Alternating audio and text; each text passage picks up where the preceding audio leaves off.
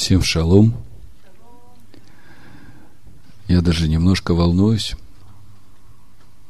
Вы знаете, когда стоишь в преддверии того, что станешь свидетелем того, что Бог будет делать, такой трепет охватывает. Через э, несколько минут уже начнется первая Ниссана, Рашхадеш первого месяца. И это начало отсчета месяцев в нашем пути. 12 глава, с первого стиха написано «И сказал Господь Моисею и Аарону в земле египетской, говоря, «Месяц сей да будет у вас началом месяцев, первым да будет он у вас между месяцами года». Речь идет о месяце Нисан. Месяц сей да будет у вас начало месяцев, первым да будет он у вас между месяцами года. Счет юбилейных годов ведется по Тишрею. А для его народа начало месяцев – месяц Нисан. И вы сами знаете почему. Судить всех будут в Тишрее, но выводит он из Египта народ в Нисане чтобы к Тишрею быть приготовленными и не попасть под суды Божии, когда раскроется его имя. И прошлый шаббат мы закончили читать вторую книгу Моисея. Вы помните, мы закончили этими стихами из последней главы, сороковой главы книги «Исход». Написано, ну, с первого стиха буду читать. И сказал Господь Моисею, говоря, в первый месяц, первый день месяца, поставь скинию собрания. И поставь в ней в ковчег откровения, и закрой ковчег завесою, и внеси стол, и расставь на нем все вещи его, и внеси светильник, и поставь на нем лампады его, и поставь золотой жертвенник для курения пред ковчегом откровения, и повесь завесу у входа в скинию, и поставь жертвенник всесожжения пред входом в скинию собрания. И поставь умывальник между скинию собрания и между жертвенником. И влей в него воды, и поставь двор кругом, и повесь завесу у воротах двора. И возьми елея помазания, и помажь скинию, и все, что в ней, и освети ее, и все принадлежности ее, и будет свято.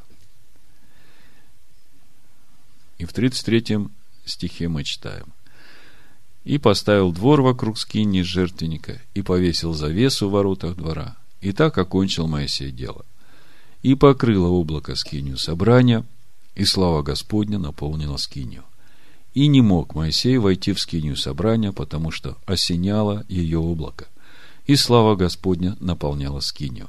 Когда поднималось облако от скинии, тогда отправлялись в путь сына Израилевы во все путешествие свое. Если же не поднималось облако, то и они не отправлялись в путь, доколе оно не поднималось. Ибо облако Господне стояло над скинью днем, и огонь был ночью, в ней пред глазами всего дома Израилева во все путешествие их.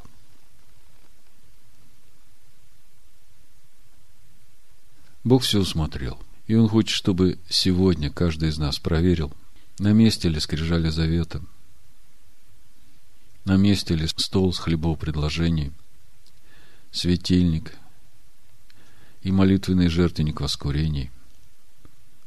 Проверь свою скинию. Бог изливает Духа Своего в Машехе Ишуа на каждого, для того, чтобы ввести его в эту землю правды, как Давид говорит. Двух Твой благой доведет меня в землю правды. И на этом пути Он учит нас – и то, как раскрывается замысел Божий для его народа, то, как мы его уже сейчас видим, это вызывает восхищение и радость, как мудро он все устроил. Он хочет сегодня обновить каждого из нас. С прошлого Песаха год за спиной, и не у всех у нас все получалось так, как нам хотелось. Есть вещи, которые некоторые из нас сделали – о которых они очень сильно сожалеют, а Дух Божий отошел и не возвращается. Но написано чистотой рук твоих придет возвышение. И написано, если болен кто из вас, пусть призовет пресвитера и помажет его елеем. Если соделал какие грехи, простятся ему. Это слово Всевышнего. Все определяет наши сердца. Помните, мы в последний шаббат говорили, что в одном и том же месте люди, находящиеся в одном и том же месте, одни могут носить скинию Божию, а другие скинию Молоха. И все определяют идолы, которые там сидят. Надо увидеть этих идолов в своей душе и разобраться с ними кардинально. И мы проходили через искушение, через скорби, потому что проходили через обрезание Машеха, обрезание сердец своих. Иногда скорбели, потому что не хотели послушаться. Сегодня тот день, когда Бог предлагает переосмыслить весь этот путь и утвердиться в своем решении, без всякого сомнения, продолжать этот путь, на который Он поставил каждого из нас,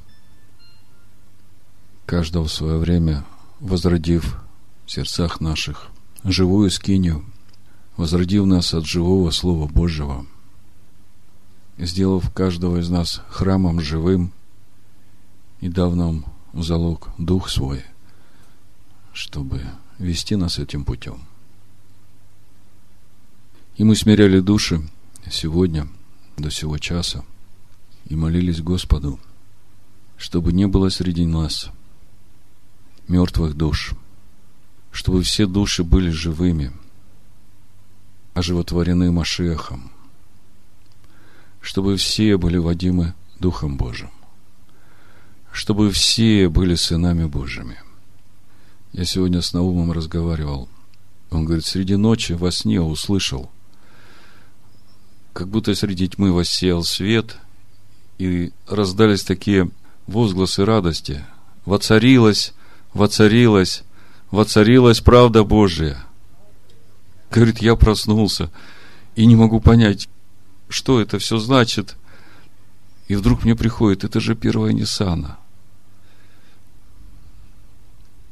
Я говорю, ну, мы как раз об этом постимся и молимся, чтобы воцарилось, чтобы воцарилось в каждом. В Римлянах в первой главе апостол Павел говорит, «Ибо я не стыжусь, 16 стих, благовествованию Машеха потому что оно есть сила Божия ко спасению всякому верующему, во-первых, Иудею, потом и Елену.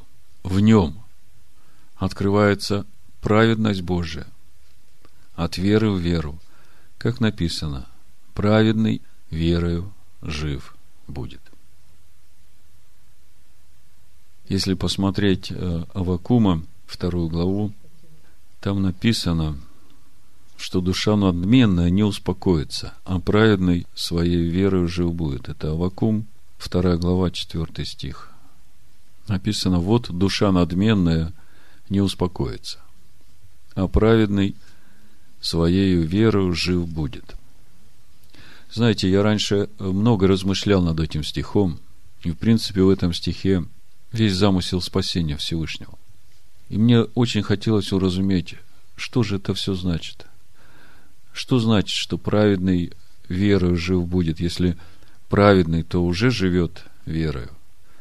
Какой верою будет жив праведный? Что это за вера?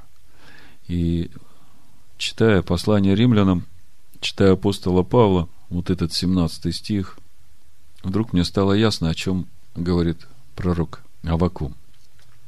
В нем, в этом благовествовании – в проповеди Слова Божьего, в благовествовании закона Божьего, в благовествовании Машеха. Открывается праведность Божия из веры в веру. Как это работает? Что значит открывается праведность Божия из веры в веру? Все очень просто. Когда вы читаете закон Бога, когда вы читаете Его заповеди, вы размышляете над этим и примеряете это к себе. И Слово вам говорит, что вот это вот это то, как тебе нужно жить. А вот то, как ты живешь, это нехорошо. Вот это надо отбросить. И ты выбираешь это слово и прикладываешь усилия, чтобы теперь жить по этому слову. Ты выбираешь это слово, потому что знаешь, что это слово Бога, и ты хочешь угодить ему. Ты верой берешь это слово и утверждаешь его в своей жизни. Конечно, душевному человеку это, это тяжело. Но тот, который уверовал в Машеха Ишуа, тот получил оправдание и получил доступ к этой силе, которая в этом слове. И вот, вот этот праведный, оправданный жертвой Машеха, теперь, познавая Слово Божие, берет это Слово Божие, которое он понимает, и начинает его исповедовать в своей жизни. И мы хорошо понимаем теперь, что значит исповедовать. Это значит жить так. И он это делает усилием своей веры, потому что вокруг много разных соблазнов, которые хотят человека увести с этого пути. Плюс еще искушение собственной плоти. И вот живя этой верой, из года в год, все больше и больше погружаясь в познание Слова Божьего, ты все объемней и объемней это Слово в себе делаешь плотью. И вот это вот та жизнь, о которой говорит Авакум. Вот это и есть вот тот праведный, который верою жив будет. В нем открывается праведность Божия от веры в веру. Как написано, праведный верою жив будет. Теперь я понимаю, что это не просто констатация какого-то факта. Это заповедь. Познавать Слово Божие. Познавать Машеха. Это заповедь, которая дает жизнь верующему в Бога. Потому что сегодня многие могут сказать, я тоже верю в Бога. Бесы тоже верят. Но праведный верою жив будет. Потому что в этой вере сила Божия открывается. Когда Слово в тебе становится плотью, Бог начинает жить в этом Слове. Потому что Слово Божие – это и есть та скиния, в которой присутствует Дух Божий. И вместе с тем я хочу вам сказать, что этот процесс, который сейчас начнется в нас и уже начался, этот процесс обновления, это не процесс одного дня. Я не хочу, чтобы вы думали, что завтра вы проснетесь, и Бог уже все за вас сделает. И вдруг вы констатируете, что, в общем-то, ничего не произошло, а, значит, это опять какие-то ложные обещания – я хочу вам немножко рассказать то, как я вижу движение Духа Божьего, как Он это мыслит, как Он это видит, как Он это делает. Первая Ниссана, скиния была поставлена. И Дух Божий сошел на скинию, и мы говорили, что главное предназначение этой скинии – вести каждого из нас, потому что Бог хочет учить каждого из нас сам. Написано, все будут научены Богом. И всякий наученный Богом придет к Машеху. Это не то, когда мы приходим к Машеху, получить верою в его искупительную жертву прощения. Здесь уже о другом. Здесь уже речь идет о том, как мы придем к Нему, познав Его как путь, истину и жизнь, когда закон Бога уже будет записан на нас, и венец Торы – это Машех. Вот об этом здесь говорится. Мы придем к Машеху. Иешуа говорит о том, что никто не видел Отца, и никто не знает Отца, кроме Сына, и кому Сын хочет открыть. Вот когда мы приходим к Машеху, познав Его как путь, истину и жизнь, когда мы свою душу посвящаем Ему, ради Него, чтобы Его имя воцарилось в нас, через Него мы приходим к этому духу жизни. И каждый год мы движемся из веры в веры, из силы в силу, из славы в славу. И хорошо, если мы движемся. Если посмотреть на прожитые годы в Машехе, каждый из нас может сказать, что были такие годы, когда мы просто ходили по кругу в пустыне. И ходили только потому, потому что не приняли этого решения отказаться от тех прихотей души своей, о которых Он нам говорил, и через это оставались там, где были. И мы знаем, что 10-го Ниссана уже все должны быть исчислены на Агнца. То есть каждый уже должен знать конкретно, в какую славу, в какую веру, в какую глубину познания Машеха он хочет двигаться. Он должен это определить для себя. Для Бога нет ничего невозможного. Он ждет наших решений. Он сказал, если захотите, и послушайтесь. Если захотите. И вот это «если», оно постоянно с нами. Мы выбираем. Если захотим. Нет никакого «надо». Нет. Если надо, тогда это уже религия, тогда это уже законничество. И это жизни не приносит. Если захотите, если вас жаждете, если вкусили, как он благ, вот тогда все начинается. И 14-го Ниссана вечером что-то произойдет внутри. И будут разорваны эти узы рабства. И вы ощутите силу. И самое важное, до праздника Шивот, не огорчить его, как в массе и мире. Остаться в этом намерении, двигаться в этом направлении невзирая ни на какие трудности, невзирая ни на какие искушения. Потому что все, что будет происходить в вашей жизни в этот период, это именно для того, чтобы проверить, насколько решительны ваши намерения, насколько вы бескомпромиссно выбрали двигаться вот в этом направлении.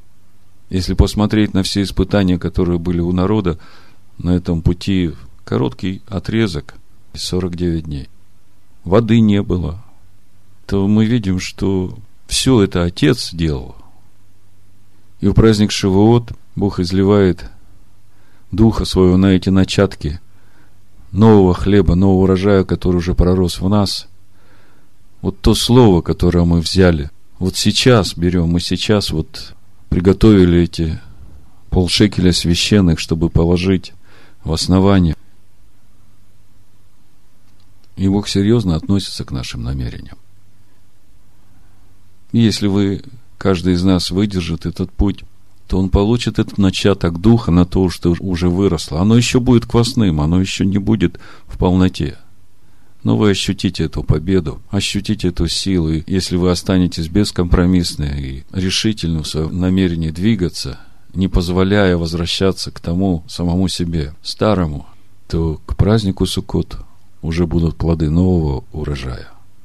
И вам будет принести, что Господу. Плоды Духа, то новое естество,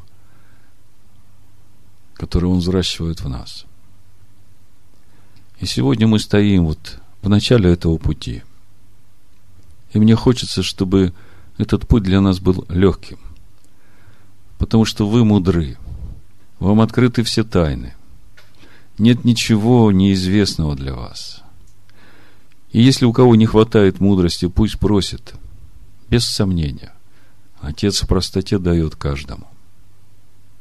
Но нет смысла двигаться этим путем, если скиния пуста.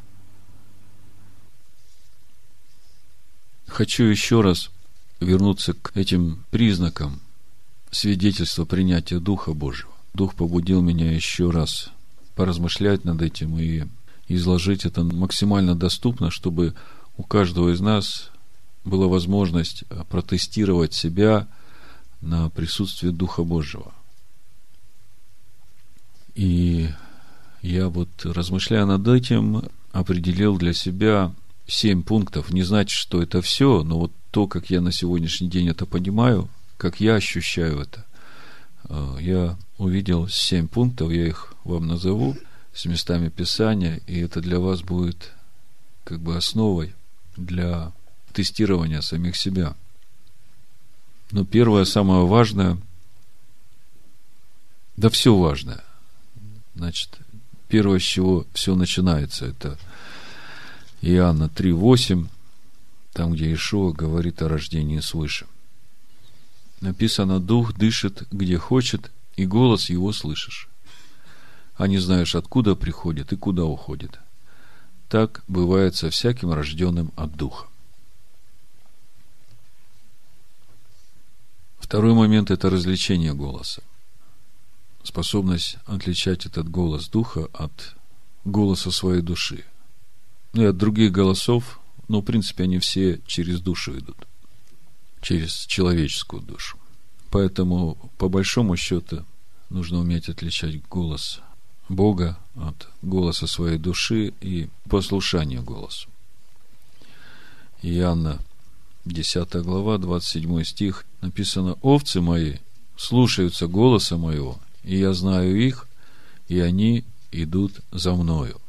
И я даю им жизнь вечную, и не погибнут вовек, и никто не похитит их из руки моей. Отец мой, который дал мне их больше всех, и никто не может похитить их из руки Отца моего. Значит, слышание голоса, развлечение голоса и послушание голосу. Следующий момент – это помазание, то есть Машех, живущий в нас. К примеру, когда мы слышим, как кто-либо доказывает какую-то свою доктрину и подгоняет под нее определенные места Писания,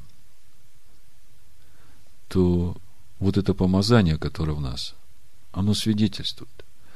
Оно сразу говорит, что вот это вот все, что сейчас происходит, оно не соответствует Духу Писания.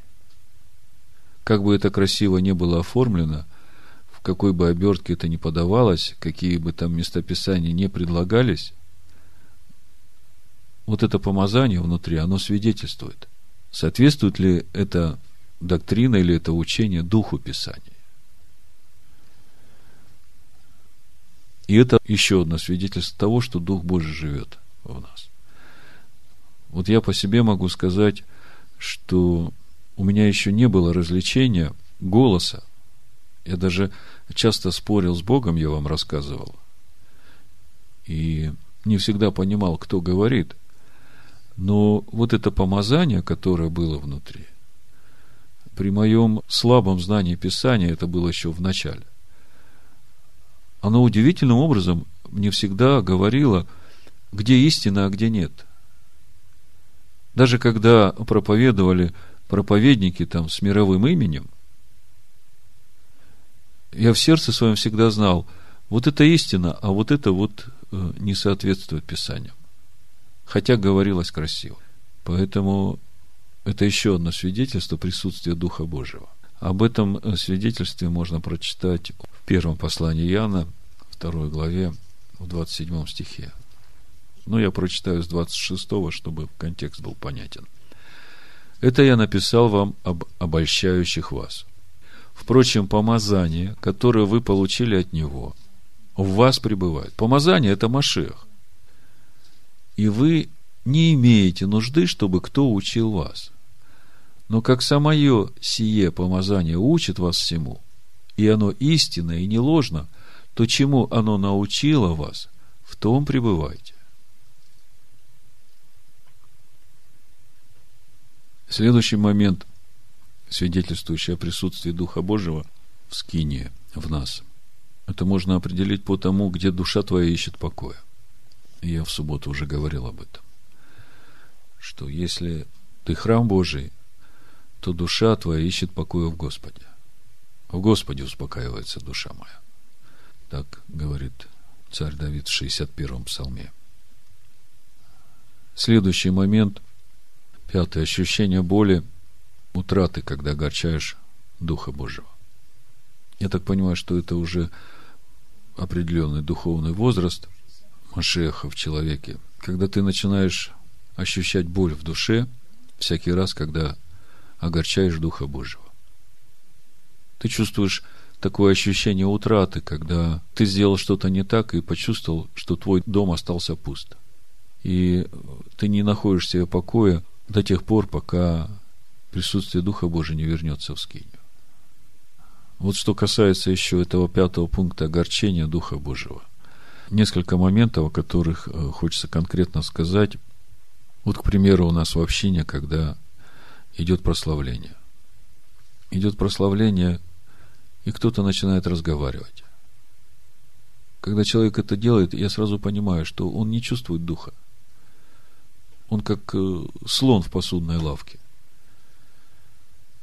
Ходит кому-то чего-то говорить начинает. Вот дух, он очень чуткий. Давайте откроем Якова, третью главу, я вам почитаю, чтобы вы понимали. Написано 17 стих. Мудрость, премудрость Божия, сходящая свыше. Во-первых, чиста, потом мирна, скромна, послушлива, полна милосердия и добрых плодов, беспристрастна и нелицемерна. Вот э, эта скромность, это послушливость, это чистота, это грани Духа Божьего в нас. И когда в человеке Дух Божий, он очень чувствителен к окружающим. Допустим, если кто-то начинает молиться в круговой молитве и куда-то уходит, проваливается, начинает э, долго молиться и даже не чувствует, что это доставляет уже неудобства другим, потому что другие стоят и не понимают, что делать. Вот тут проблема тоже. Нечувствительность другим, нечувствительность Духу Божьему. Дух Божий, он такой чувствительный, что он заботится, чтобы всем было хорошо, чтобы всем было комфортно. Если где-то э, что-то происходит неправильно, он уже угошается. И это надо чувствовать в себе. Если ты это не чувствуешь, тогда молись, чтобы Бог что-то убрал из тебя. Потому что есть какое-то эго, какое-то я, которое свое я впереди всех ставит.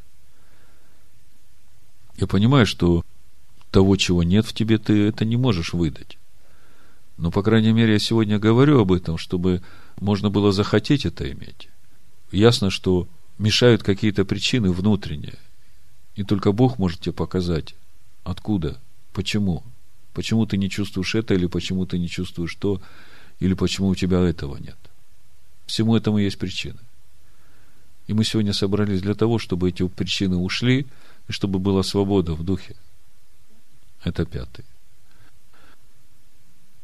Шестой момент – это боль за другого, когда ты видишь, что что-то с человеком происходит не так, и у тебя дух начинает болеть, он тебя побуждает молиться за него. В Римлянах 8, 27 об этом написано, что дух ходатайствует за нас дыханием неизреченным, ходатайствует не только за самих нас, но ходатайствует и через нас за других. И это тоже свидетельство присутствия Духа Божьего в нас. И последний момент, седьмой момент, это внутреннее свидетельство сыновства. То есть, когда Дух Божий в тебе, то ты ощущаешь вот эту причастность к Небесному Отцу. И ясно, что я не всегда бываю примерным сыном или примерной дочерью. Но, тем не менее, я все время прихожу и говорю, папа, ты меня любишь? Это у меня дочь как она что-нибудь сделает не так и чувствует, что я уже так э, сразу хмурым стал. Она, папа, ты меня любишь? Извини, я вот не то сделал, папа, ты меня любишь. Вот, вот это взаимоотношение, да, это дух сыновства.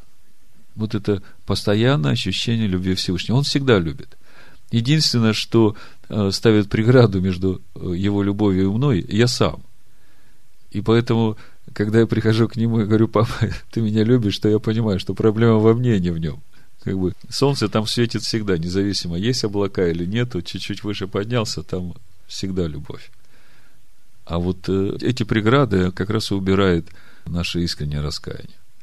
По сыновству, значит, э, Римлянам 8 глава, с 9 стиха написано, «Но вы не по плоти живете, а по духу, если только Дух Божий живет в вас. Если же кто Духа Машеха не имеет, тот и не его. А если Машех у вас, то тело мертво для греха, но Дух жив для праведности. Если же Дух того, кто воскресил из мертвых Иешуа, живет в вас, то воскресивший Машеха из мертвых оживит и ваши смертные тела Духом Своим, живущим в вас. Вот здесь я хочу, чтобы вы немножко задумались. Здесь это духовная схема того, каким образом Дух Бога живет в нас. Но вы не по плоти живете, а по духу, если только Дух Божий живет в вас. Речь идет конкретно о Духе Божьем. Но вы понимаете, что Дух Божий напрямую в нас не может жить, поскольку мы не можем выдержать его святость. Поэтому дальше Павел и пишет. Если же кто духа Машеха не имеет, то ты не его. Машех живет духом Бога. Увидите эту логику размышления. Значит, кто духа Божьего не имеет, тот живет по плоти. А если Машех у вас, 10 стих, видите, то тело мертво для греха, но дух жив для праведности. То есть, если Машех в вас, то Дух Божий живет в вас, и тогда вы способны жить по духу. Если же дух того, кто воскресил из мертвых Иешуа, живет в вас, а чей дух воскресил из мертвых Иешуа? Дух Божий, да? То есть вы видите эту логику. Сначала идет Дух Божий, потом э, речь идет о том, что это Дух в Машехе. Это все в девятом стихе. Дальше идет, э, а если Машех в вас, если Машех во мне, то и Дух Божий во мне. И тогда тело мертво для греха. То есть у меня есть сила обуздывать мою ветхую природу.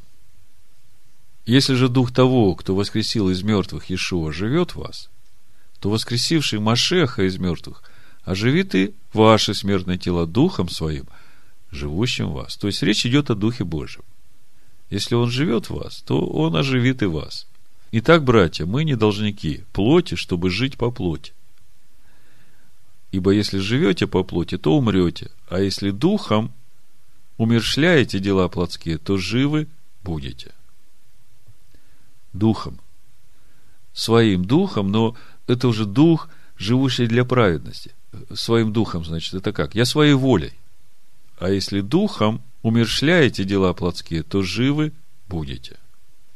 Я своей волей принимаю решение, я прихожу со служения, я устал, я покушал, я хочу отдохнуть. Ну и почему я не могу, отдыхая, посмотреть тот фильм, который мне нравится?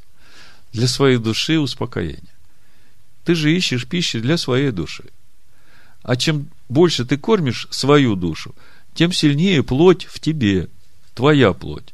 И тем меньше места Машеху в твоей душе. Понимаете? Чем больше моих прихотей в душе, тем меньше места ему.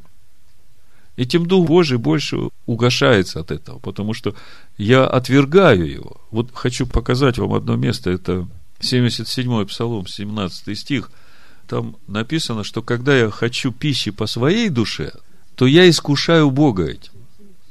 77-й Псалом, откройте. 17 стих, смотрите, написано. Но они продолжали грешить перед ним и раздражать Всевышнего в пустыне, искушали – 18 стих, да? Искушали Бога в сердце своем, требуя пищи по душе своей. Слышите, да? Ну, подумаешь, там, ублажить свою душу немножко там. Ну, у каждого свои есть эти э, моменты, которыми он ублажает свою душу, да? Ну, я вам хочу сказать, что это же пища для нашей души. А нам, Ишуа говорит, Матвея в 10 главе, сберегший душу свою, потеряет ее. 10.39. А потерявший душу свою ради меня, сбережет ее. Так вот, что значит желать пищи по душе своей? Ты сберегаешь душу свою, а в итоге ты ее потеряешь. Более того, ты искушаешь Бога, который избрал тебя, чтобы жить в тебе. Бог хочет жить в тебе, а ты там боевичок. А ты там Малахова. А ты там Раду Бушана.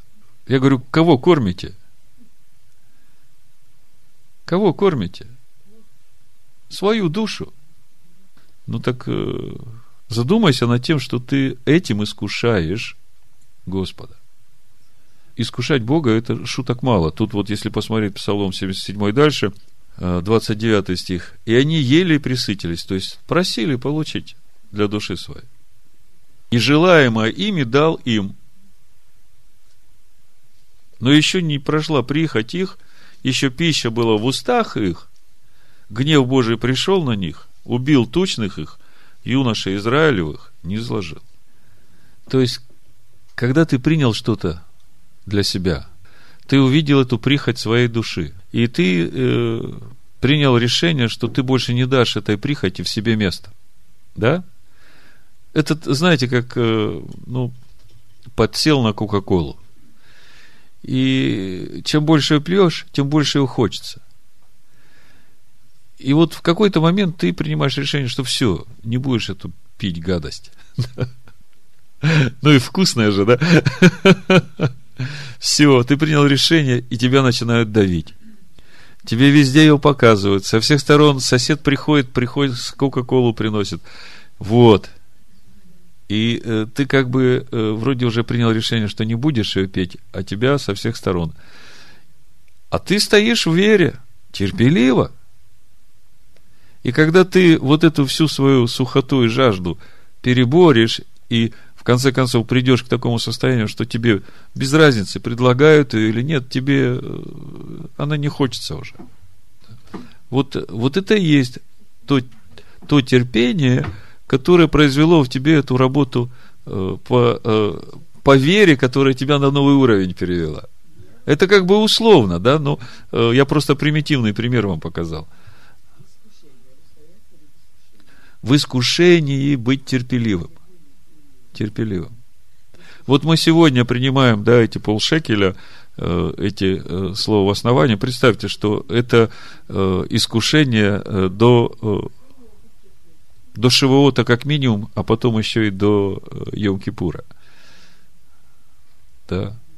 Вот сегодня мы будем молиться о том, чтобы э, каждый наполнился Духом Божьим, да, и э, я говорю, что Бог будет смотреть на наши сердца – и чтобы завтра утром не проснулся кто-нибудь из вас и сказал, а, это все было э, мимо. Да? Нет, ну, в принципе, у нас иногда такие мысли проскакивают. Ага, вот пастор помолился, а ничего не произошло. И забыл уже. Забыл, чего просил в молитве, э, все забыл. Если ты забыл, то и Бог забыл. А если ты ожидаешь терпения, с верой, немало не сомневайся, как вы думаете, Бог пройдет мимо такой веры?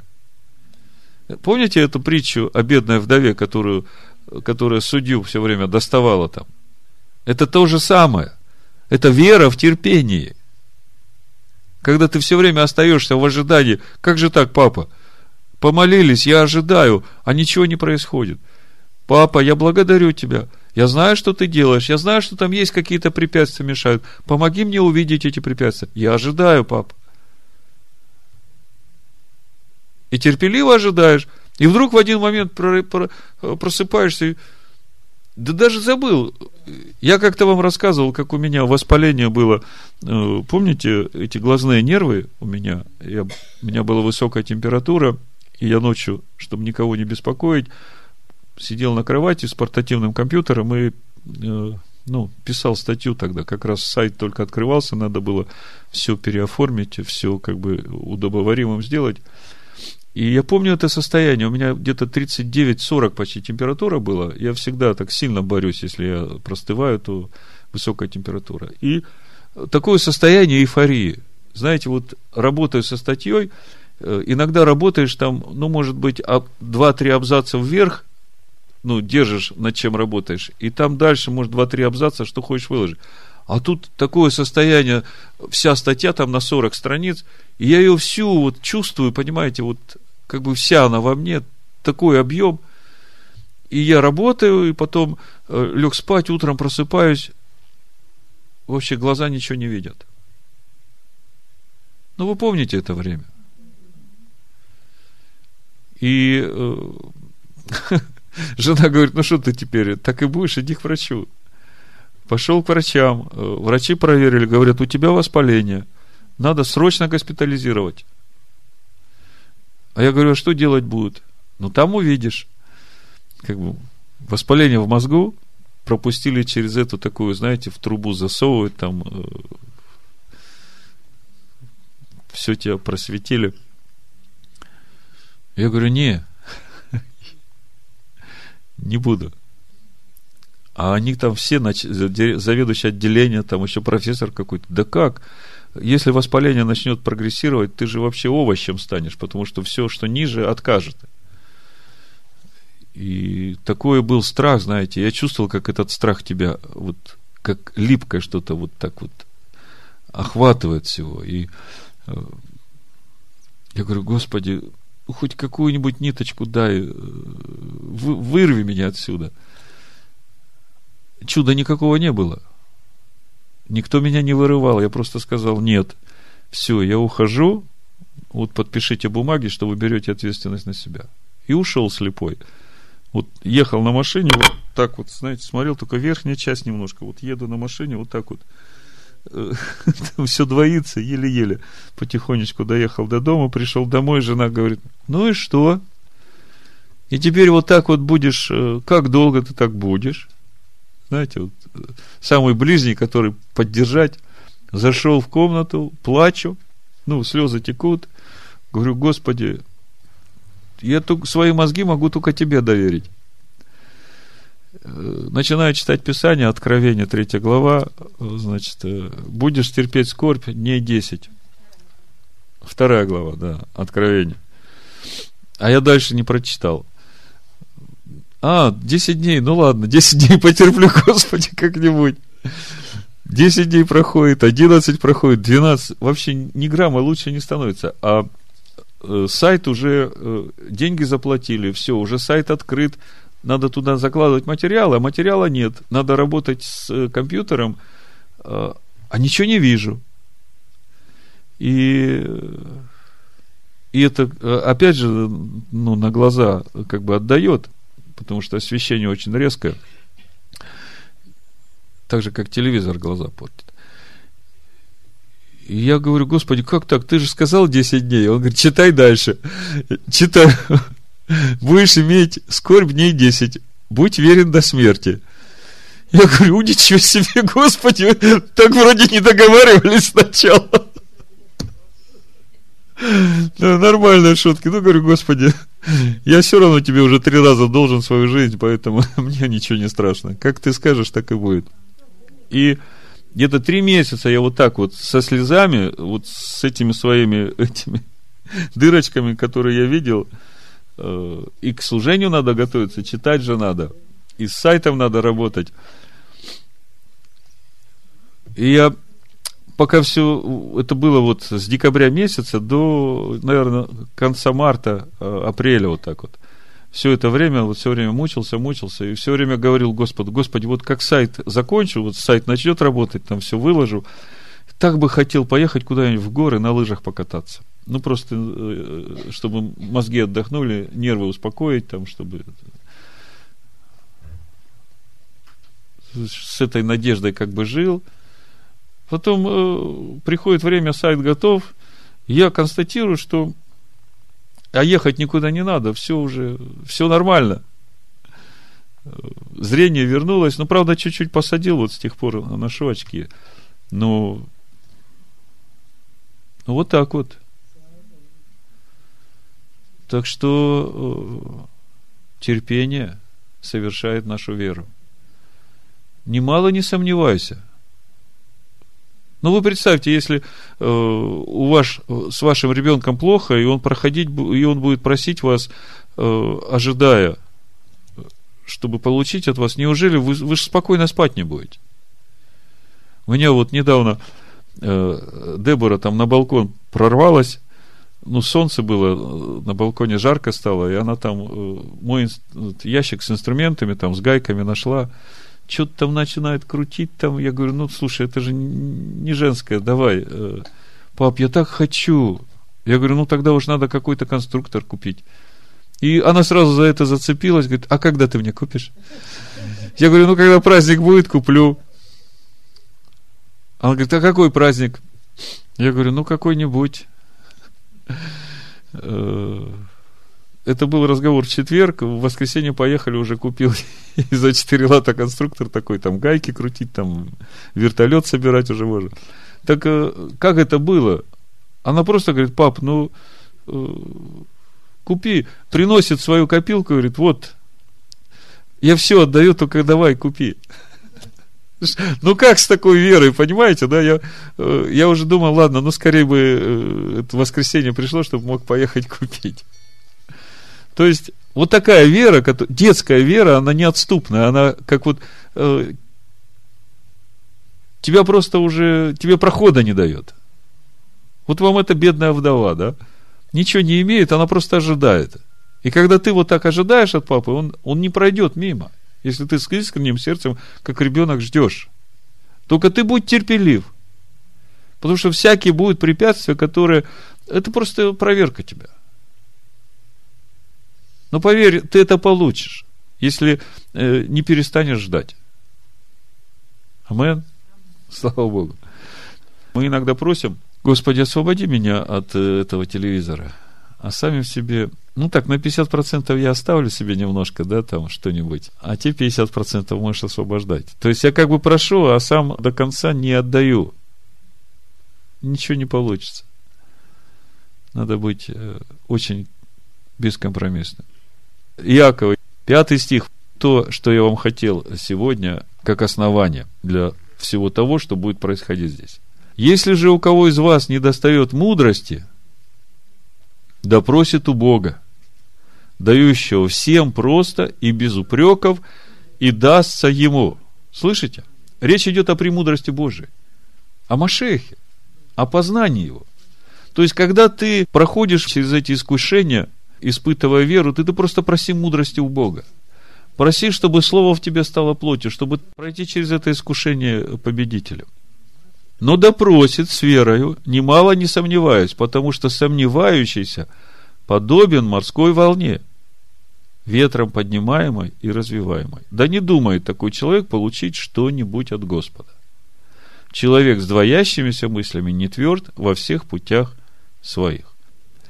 Это так же, как э, ты идешь и сжигаешь за собой мосты. Обратно уже не возвращаешься. Амен. Значит, э, просим с верой, немало не сомневаясь. Нет совершенных людей. В этом мире мы все время в борьбе. И есть единственная возможность ходить в победе – это быть скиней, скиней Бога. Когда Машех живет в тебе с той победой, которую он уже обрел. И каждый знает из вас, где и когда Дух Божий оставил его. Нужно вернуться в то место, искренне раскаяться в том, что ты сделал, и обратиться.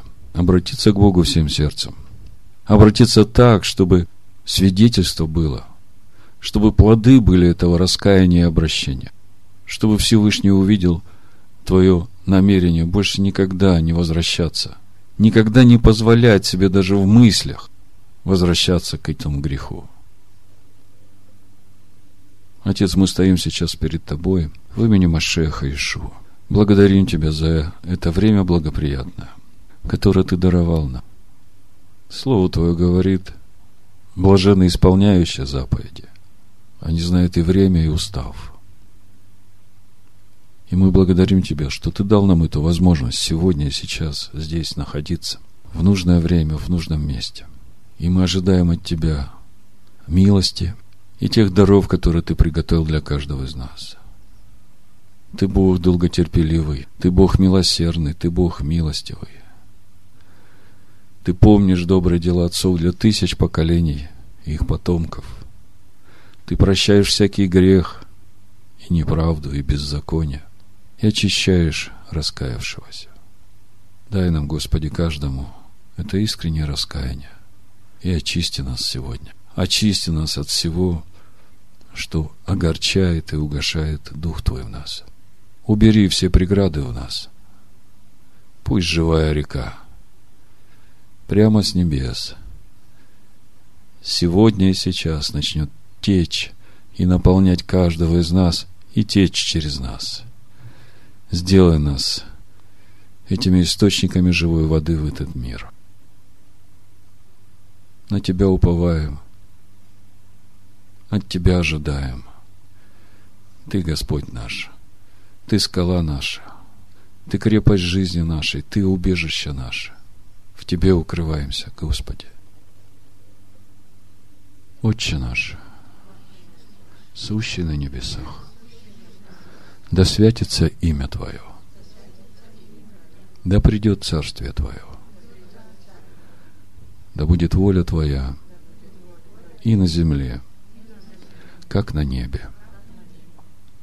Хлеб наш насущный подавай нам на сей день и прости нам грехи наши, как и мы прощаем должникам нашим. И не введи нас в искушение, но избавь нас от лукавого, ибо Твое есть царство, и сила, и слава во веки веков. Шма Исраэль. Адонай Элагейну. Адонай Эхад. Благословенно, славное имя Царства Его во веки веков. И возлюби Господа Бога своего всем сердцем своим, всею душою своей, всем разумом своим, всей крепостью своей и ближнего своего, как самого себя, в имени Машеха Ишуа. Амин.